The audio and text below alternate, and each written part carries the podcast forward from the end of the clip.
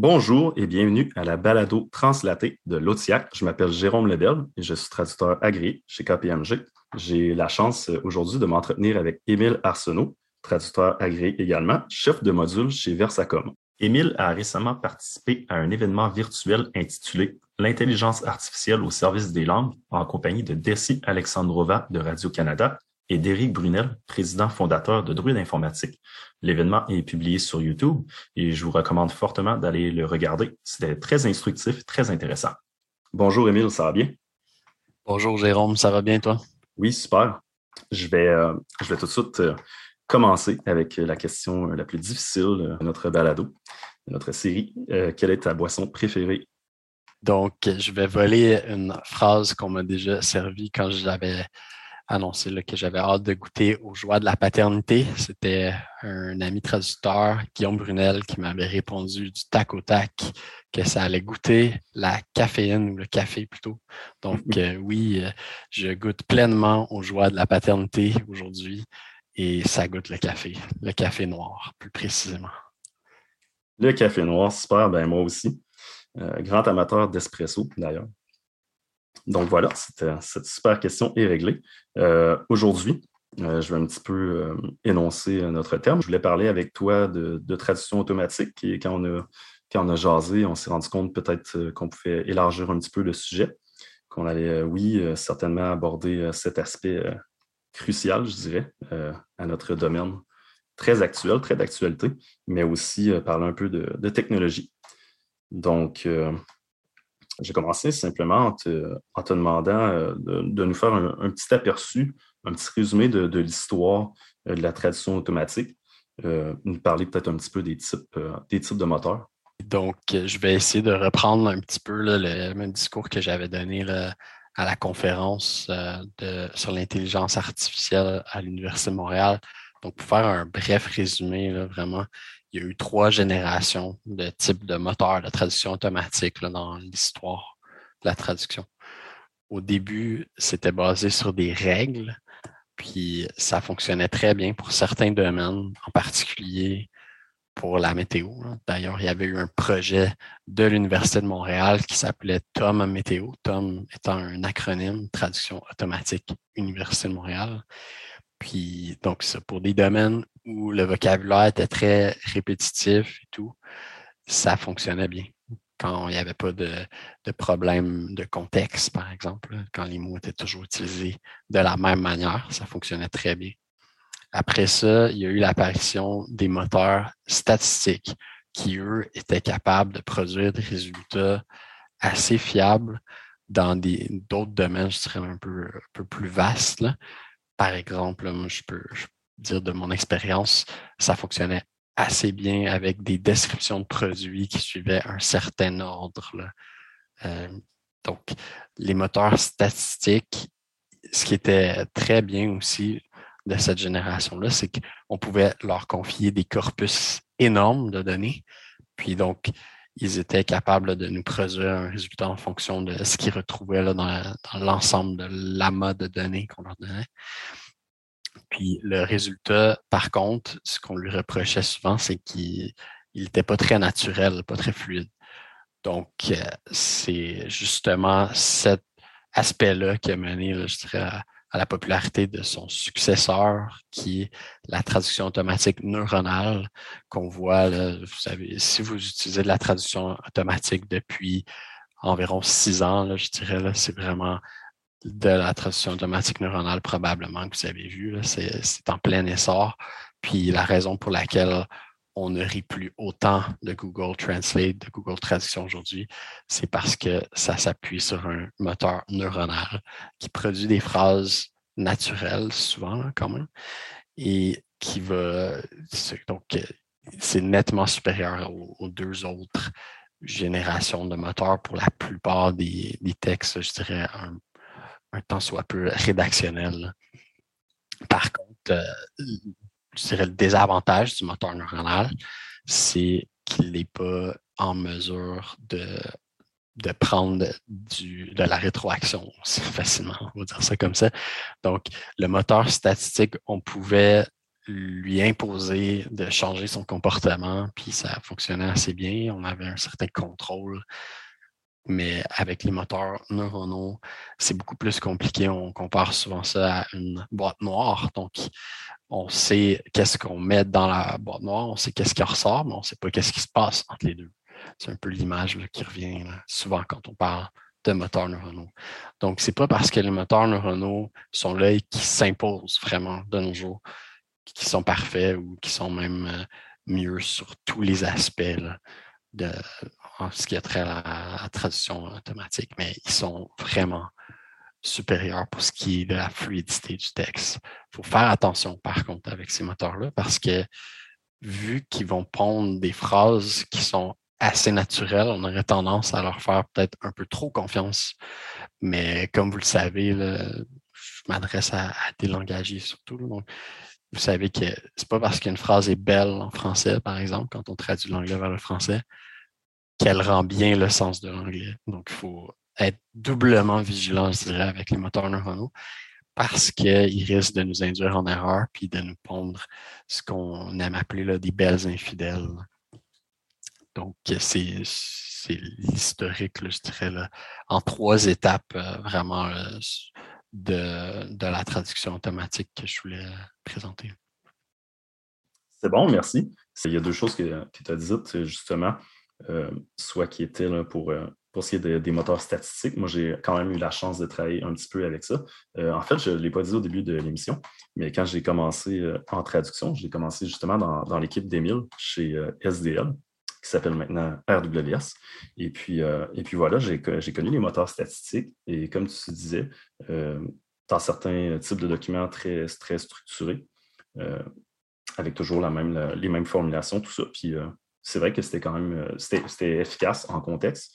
Euh, et qu'on voyait bien sûr euh, certaines petites choses euh, assez drôles, mais qu'on pouvait corriger. Hein, c'était quelque chose où on pouvait facilement donner de la rétroaction. Et puis, c'était quelque chose qui était, qui était corrigé assez rapidement, contrairement à, comme tu l'as dit, au, au moteur neuronal, qu'on peut moins, moins facilement corriger ça me mène un petit peu à ma deuxième question. Je pense qu'on va tout de suite aborder cet aspect-là. Euh, je sais que tu en as parlé aussi euh, récemment à ton, à ton midi-conférence. C'était euh, sur un peu notre, notre rôle d'avenir là-dedans avec les moteurs neuronaux. Il y a une certaine évolution de notre côté dans ce qu'on fait, mais aussi, aussi l'avenir à long terme, la, la fameuse question est-ce qu'on sera remplacé? Donc, je t'invite peut-être à parler un petit peu euh, du, rôle, euh, du rôle qui change pour les, euh, les langagiers et ensuite à nous faire part de, tes, de ton optimisme que je partage d'ailleurs. Oui, je pense qu'on a beaucoup de raisons d'être optimiste à l'heure actuelle pour le milieu de la traduction. Vraiment, c'est en pleine croissance, c'est fulgurant. Puis ça va de pair avec la production de, données, je dirais. Je pense M. Barabé avait sorti quelques statistiques très percutantes quand, je pense que c'était en 2018 au congrès de l'OTIAC, à la conférence d'ouverture, il disait que le savoir humain double tous les sept ans. C'était une des statistiques qu'il avait sorties. Donc, quand on y pense, c'est énorme le travail que ça représente pour les traducteurs. Puis, si ça double tous les sept ans, ça veut dire qu'on n'aura jamais assez de traducteurs pour s'occuper de toute cette documentation-là qu'on veut rendre accessible dans plein de langues. Puis il faut qu'on se concentre sur les documents qui sont le plus importants. C'est notre devoir. Donc, de, vraiment s'assurer qu'on va prioriser les bons documents, les, bons domaines. Tout. Donc, à court terme, on peut le dire, là, vraiment, c'est encore en plein essor. Dans la dernière année, en 2021, il y avait les 100 plus grands fournisseurs de services linguistiques au monde ont enregistré une hausse d'activité supérieure à 20% en moyenne. Donc, c'était vraiment une année exceptionnellement chargée. Puis on l'a vu en 2020 aussi, c'était une, hausse pas aussi importante, mais ça frôlait les 10% Donc, si on, y pense, juste en deux ans, ça, représente une, importante hausse d'activité. Puis, il n'y a rien qui laisse présager là, que ça va vraiment s'essouffler d'ici tout. Donc, pour moi, ça. À court terme, je vois vraiment que on, le voit là, si vous travaillez là, dans un cabinet, il y a toujours des postes ouverts, puis c'est assez fréquent qu'on voit qu'il y a des, des, cabinets même qui ouvrent d'autres euh, bureaux là, ailleurs. C'est le cas de, de, Versacom qui ouvre un bureau à Vancouver, entre autres, mais c'est le cas de d'autres cabinets également. Donc, vraiment, beaucoup d'activités. Euh, en particulier, c'est ça, il, y a, certains domaines qui semblent plus prisés. On voit qu'il y a une explosion de la demande en sciences de la vie, en, financier, en les domaines plus spécialisés, surtout, je dirais. Puis, selon moi, c'est ça. Si j'ai un conseil à donner aux, futurs engagés, c'est de se trouver un domaine de spécialité vraiment, puis de, de cultiver la, curiosité qui vous a probablement attiré dans, dans le milieu de la traduction pour continuer là, à, toujours apprendre. Puis euh, avec le domaine de spécialité, vous allez toujours euh, vous trouver une, place intéressante, une niche intéressante dans le milieu de la traduction. Donc, à court terme, vraiment, il n'y a rien qui laisse supposer qu'on va, qu'on va avoir un ralentissement à long terme, c'est plus difficile vraiment de, voir jusqu'où ça, peut poursuivre cette croissance-là. Il y a plusieurs tendances euh, macro aussi qui, qui sont difficiles à, cerner. Par exemple, l'intelligence artificielle en soi, jusqu'où ça peut aller.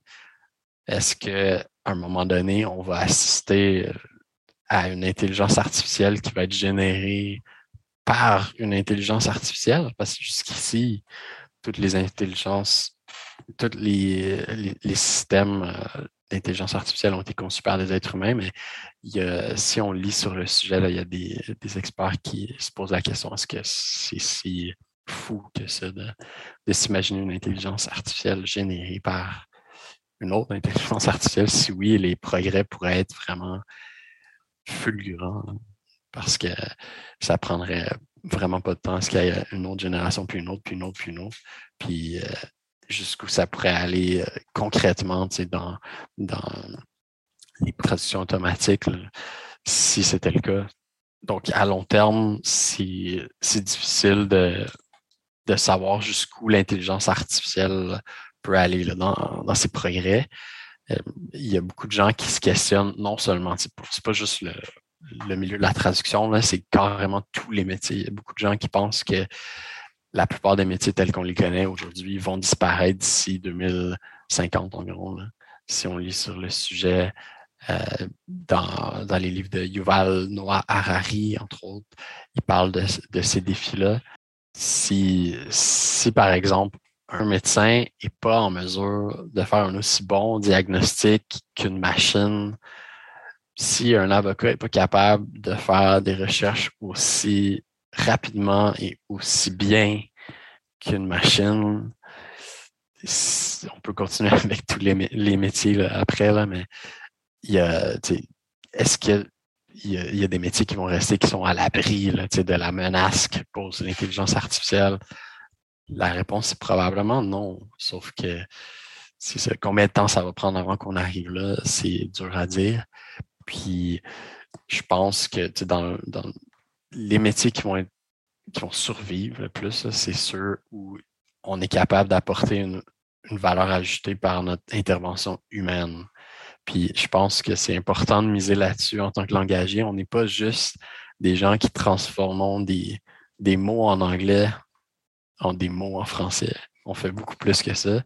On, on offre un service personnalisé, humain à nos clients on est capable, avec notre expertise, notre œil vraiment bien aiguisé, de voir des fois s'il y a des incohérences dans les textes de nos clients. On peut les conseiller sur certaines euh, façons de formuler euh, leurs textes dans la source même, des fois, si, si on les connaît assez bien.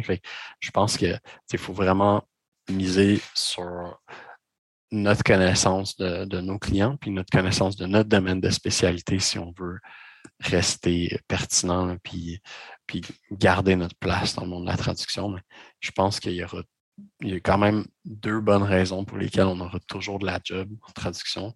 Premièrement, il y aura toujours des textes mal écrits. Puis une traduction automatique d'un texte mal écrit, c'est complètement inutile. Puis deuxièmement, il y aura toujours des nouveaux concepts pour lesquels un moteur de traduction automatique ne sera pas capable de, trouver dans son corpus de mégadonnées des, des bonnes traductions parce que ça va prendre des langagiers professionnels pour euh, déterminer déjà la, terminologie, mais aussi toute la phraséologie qui va s'articuler autour de ces nouveaux concepts-là. Tant qu'il y a de la nouveauté, puis tant qu'il y a des textes mal écrits, il y aura toujours euh, de la place pour les langagiers, pour les traducteurs. Donc, c'est pour ça que je suis, je suis optimiste encore, là, à court terme et à long terme. Je partage aussi ton optimisme. Et puis, euh, c'est vrai pour les, euh, ce que tu dis pour les connaissances. Il va toujours avoir des nouvelles connaissances, aussi toujours de nouvelles réalités. Euh, quand on pense évidemment au coronavirus et le nombre de textes où j'ai vu euh, par la traduction automatique euh, douleur aux jointures pour rendre joint pain. Et voilà, ça, ça me donne un bon exemple que, du moins à court terme, on va avoir toujours besoin de l'intervention humaine pour apporter cette, cette, valeur, justement. Et on a aussi, comme tu l'as mentionné, un rôle conseil qui, qui est très important dépendamment de notre contexte professionnel, c'est bien certain, mais on a toujours, euh, toujours notre, mot, à dire et euh, une opinion professionnelle à apporter. Euh, si je reviens un petit peu au concept du moteur vraiment en tant que tel, un moteur, qu'est-ce que ça mange en hiver? Comment, comment on entraîne ça? C'est une bonne question. Puis, juste avant de répondre, plus en détail, je veux juste dire que je n'ai pas d'expérience à créer des moteurs moi-même. Donc, je me fie à ma compréhension de la chose après avoir parlé à des collègues qui l'ont fait. Donc, je n'ai pas toutes les connaissances que je voudrais avoir sur le sujet. Mais comment on entraîne un moteur, ça prend un corpus de données énorme pour avoir un, moteur qui va nous produire des, résultats qui vont valoir la peine. Donc, on va ramasser des mémoires de traduction, on va ramasser des fois aussi des alignements de, sites web au besoin. Euh, on peut prendre un corpus spécialisé dans un domaine, on peut prendre un corpus si on préfère plutôt vraiment se concentrer sur un client, puis qu'on a assez de données de ce client-là, on peut créer un moteur pour ce client-là en particulier. Ça, ça va souvent avoir l'avantage de nous produire la bonne terminologie, étant donné qu'il y a plus de chances que ce soit uniforme, cohérent, vraiment pour un, même client. Puis il y a la possibilité, sinon de, faire un moteur, on appelle ça hum, un moteur plus générique pour une langue au complet. On va mettre un petit peu comme un pot pourri de tous les textes qu'on a traduits pour euh, une paire de langues. Puis pour certaines paires de langues où il y a moins de documentation fournie, des fois dans une entreprise international, ça va être euh, l'approche à priser, mais généralement pour de l'anglais vers le français canadien, euh, on a assez de données pour pouvoir se spécialiser. il y a plusieurs approches qu'on va, pouvoir adopter selon la quantité de données qu'on a. Puis, euh, mais plus que c'est spécialisé, mieux c'est généralement, surtout pour la terminologie. Puis après ça, le, défi, c'est de le garder à jour, ce moteur-là, parce que là, c'est beau, on, l'a bien nourri pour l'hiver, pour reprendre ton analogie, Jérôme. Mais qu'est-ce qu'on fait pour que, quand il sort de, son hibernation, qu'est-ce qu'on lui redonne après, puis pour qu'il reste en forme, notre moteur? Donc, euh, ça, c'est assez difficile avec les, les, moteurs neuronaux. Je sais que c'est un peu plus compliqué, là, généralement, de ce que j'ai compris, on ne peut pas faire un retraining de la même manière qu'on pouvait le faire pour un moteur statistique. Donc, on ne peut pas juste insérer des nouvelles euh, données, si tu veux, pour créer euh, une nouvelle version du même moteur. Il faut vraiment repartir de zéro, de ce que j'ai compris, du moins. Après ça, il y a la possibilité d'appliquer de la terminologie par-dessus. Donc, il y a certains, certaines technologies, certains fournisseurs, je devrais dire plutôt, qui permettent d'appliquer un glossaire après la sortie du moteur. Donc, comme ça, on va aller choisir la terminologie qui va être appliquée, par exemple, celle d'un client, etc. Donc, c'est Sistran qui le permet. Puis c'est super pratique quand on, quand on veut produire une traduction automatique pour un client qui a énormément de terminologie précise à, respecter. Donc, euh, c'est ça que ça, ça mange, un, moteur de traduction automatique, ça mange des données, des tonnes de données euh, en hiver. Puis après, par contre, c'est plus compliqué, là, surtout avec les moteurs neuronaux, de, de faire une nouvelle génération du moteur, si vous voulez. Ce qui va vraiment influencer la qualité d'un moteur, c'est la quantité de données, mais aussi la qualité des données. On veut des données propres. C'est impératif. Si nos données ne sont pas propres, le moteur, il nous produira des phrases de mauvaise qualité. Et puis, euh, ben, justement, comme tu as dit, euh, Sistran, euh, moi, je m'en sers. Puis c'est vrai que c'est vrai que c'est assez efficace en son sens, ça, reste la traduction neuronale. On peut avoir, comme tu as mentionné plutôt, des, des belles infidèles. Ça m'arrive quand même souvent au quotidien. Et puis, mais l'application de la terminaux après, je pense que je pense que c'est très bien pour ça. Du moins, moi, je trouve en tout cas que ça travaille très bien comme technologie. Je voudrais juste mentionner aussi un, autre exemple réel d'une traduction automatique qui nous a fait sourire puis c'est autant drôle aussi qu'en même temps, on, se dit ça nous rassure. C'est un caractère rassurant quand on tombe sur des traductions comme ça. On se dit une chance qu'on est là. Puis euh, l'exemple en question, c'était en anglais, on avait appliance dating pour parler du fait qu'il fallait indiquer les dates euh, des, des électroménagers, mais ça avait été interprété le mot dating comme un site de rencontre. ça parlait de rencontre d'électroménage. On trouvait ça mignon là, dans mon équipe comme concept. Donc, le moteur, des fois, il, y a de l'imagination. Ça nous fait rire. C'est sûr que c'est un exemple comique et rassurant. J'en ai un bon aussi dont, je vais me souvenir très longtemps, euh, mais je n'ai pas l'anglais. Je ne me souviens pas du tout. Je sais par contre euh, qu'il n'y avait, avait, rien de ça dans l'anglais en fait. Euh, ni de près ni de loin, il ne pouvait avoir aucune, aucune confusion. Et c'était qu'on trouvait en français, j'avais vu deux fois, c'était regarder des enfants intensément. Donc, tu peux t'imaginer cette phrase, voilà, dans un texte professionnel ou un texte de client qui n'aurait pas été révisé par un humain. Donc, ça peut être, ça peut être des propos assez, assez controversés. Voilà. Je vais peut-être enchaîner avec un dernier exemple. Celui-là, c'est un moteur statistique, donc je ne crois pas qu'on verrait ce genre de comportement-là mm-hmm. dans un moteur neuronal.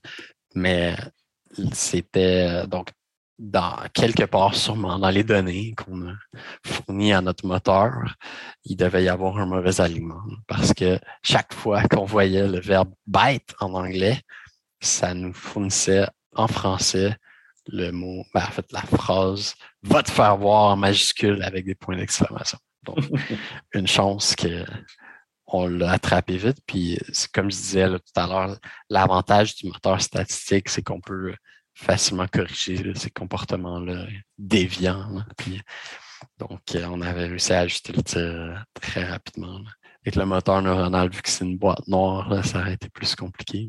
Ça serait. Puis ce qui est un peu insidieux, c'est que c'est pas systématique. Le moteur neuronal va jamais va pas nécessairement reproduire les mêmes erreurs à chaque fois. Il faut être encore plus vigilant pour ça aussi. Oui, vraiment. Puis euh, tu avais aussi abordé un aspect quand tu avais dit, ben, tu en as parlé pas mal euh, tout au long de ta réponse, c'était de, fournir des textes propres, donc des textes épurés. Euh, souvent, ce qu'on veut dire par là, c'est sûr, c'est en partie d'anonymiser.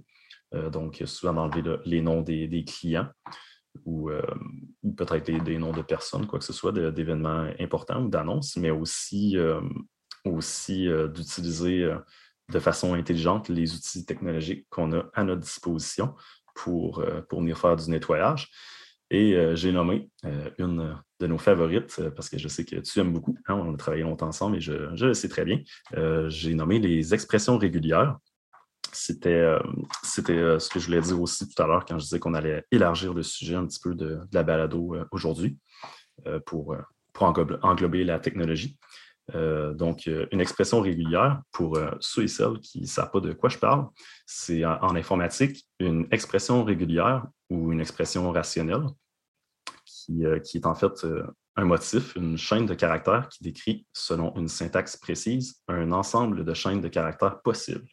donc, c'est vraiment une, une expression qu'on écrit pour chercher précisément certains caractères, donc des mots ou des chiffres, bien entendu, mais on peut, on peut faire un petit peu ce qu'on veut avec ça. Les possibilités sont, plutôt, plutôt infinies, je dirais. On peut se retrouver avec euh, des expressions très, très longues, très compliquées. Donc, euh, on les appelle en anglais les regex. Alors, euh, peut-être que je te laisse parler un petit peu des regex, Émile, de ton expérience avec ça. Oui, tu le sais, Jérôme, que c'est. tu prêches pour ma paroisse quand tu abordes ce sujet-là. Donc, je sens que j'ai beaucoup parlé à, à beaucoup de mes collègues, en fait, que je leur ai parlé de ce sujet-là, ils sont probablement là de, m'en entendre parler. Mais euh, vu que je m'adresse à d'autres nouvelles oreilles aujourd'hui, je vais en profiter. Donc, euh, les regex, c'est vraiment utile pour plein de raisons en traduction. Puis, à commencer pour on parlait de nettoyer des, données tout à l'heure, de nettoyer des corpus de traduction. Les regex peuvent être utilisés pour faire des remplacements globaux dans des corpus, mais des remplacements globaux bien contrôlés. Par exemple, je, vais juste donner un exemple qui, selon moi, est assez parlant de la puissance des regex. On peut corriger toutes les erreurs de prix qu'on aurait dans un corpus avec un remplacement global si on utilise les bonnes expressions régulières. Parce que on a des métacaractères dans les regex qui vont permettre de, trouver tous les chiffres, par exemple, avec backslash D. Je ne veux pas trop donner de métacaractères, sinon ça va devenir très plate comme balado. Mais donc, si je dis backslash D, ça va me trouver n'importe quel chiffre.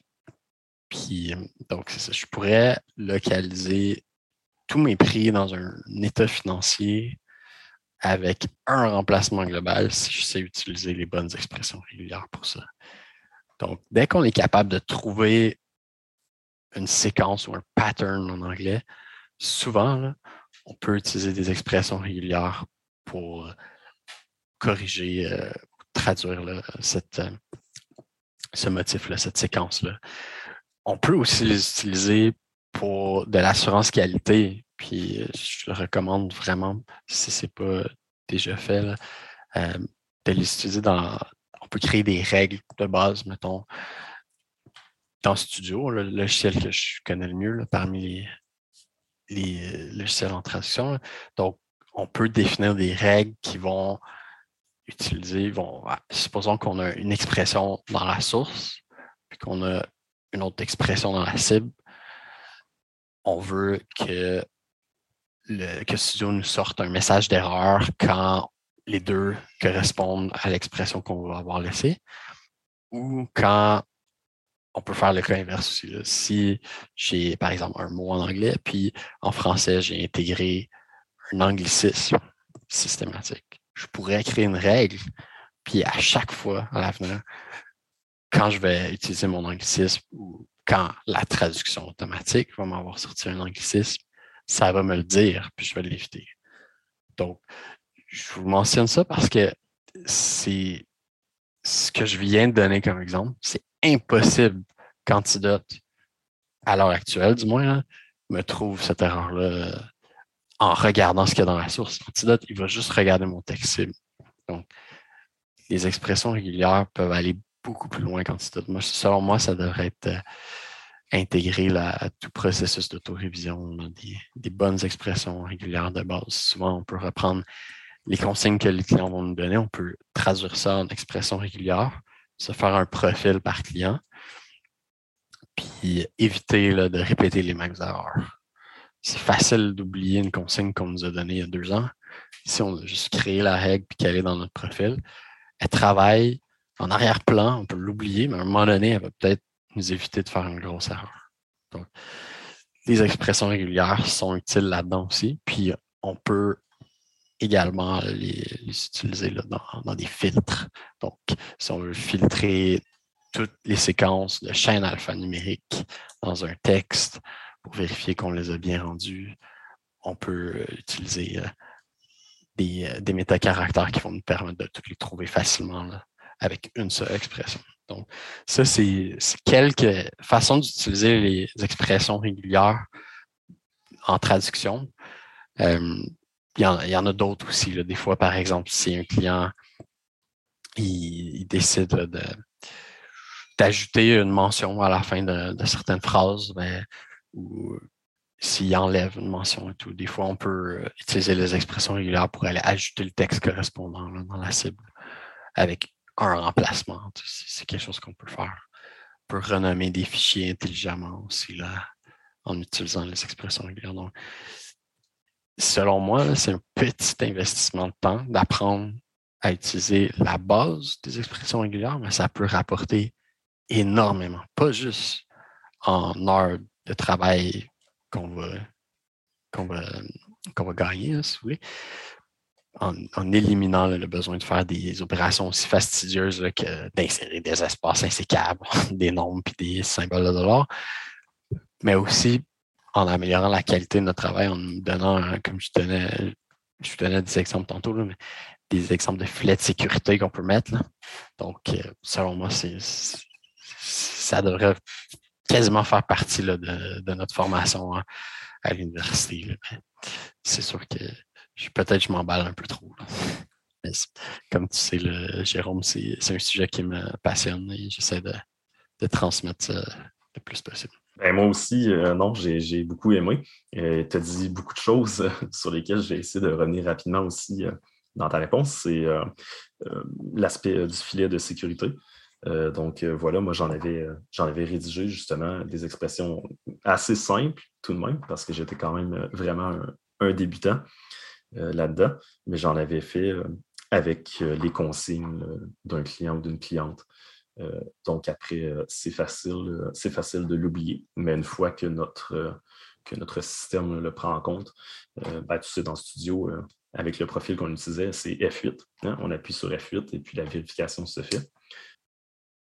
Aussi, il y avait Eric, toujours de chez Druid, qui avait dit lors de, lors de l'émission, l'événement que vous aviez eu, euh, qui trouvait que, qui voyait aussi euh, de plus en plus, je dirais, que des gens s'intéressaient, des, des langagiers s'intéressaient à, la technologie. Et il avait nommé, entre autres, des langages de programmation. Lui, il avait parlé de Python et SQL.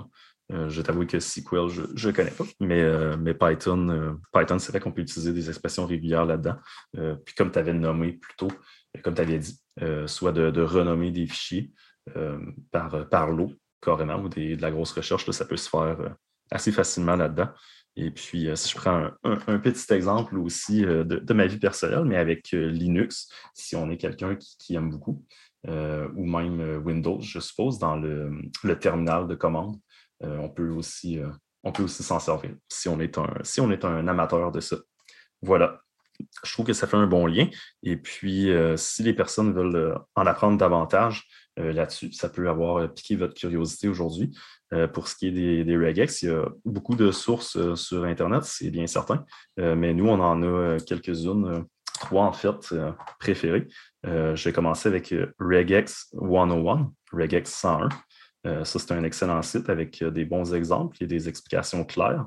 C'est aussi la même chose pour RexEgg, donc rexegg.com lui aussi euh, à savoir plus, euh, humoristique un petit peu, un peu plus euh, détendu, mais toujours, toujours des bons exemples, des bonnes explications. C'est très complet et très coloré. Hein. aussi, c'est un jeu de mots regex, on, on replace les lettres, quasiment un anagramme. Rex ça fait comme un œuf de T-Rex. Donc, ça donne lieu à toute la thématique autour du, site. Puis c'est ça, les, deux sources que tu viens de nommer sont vraiment excellentes.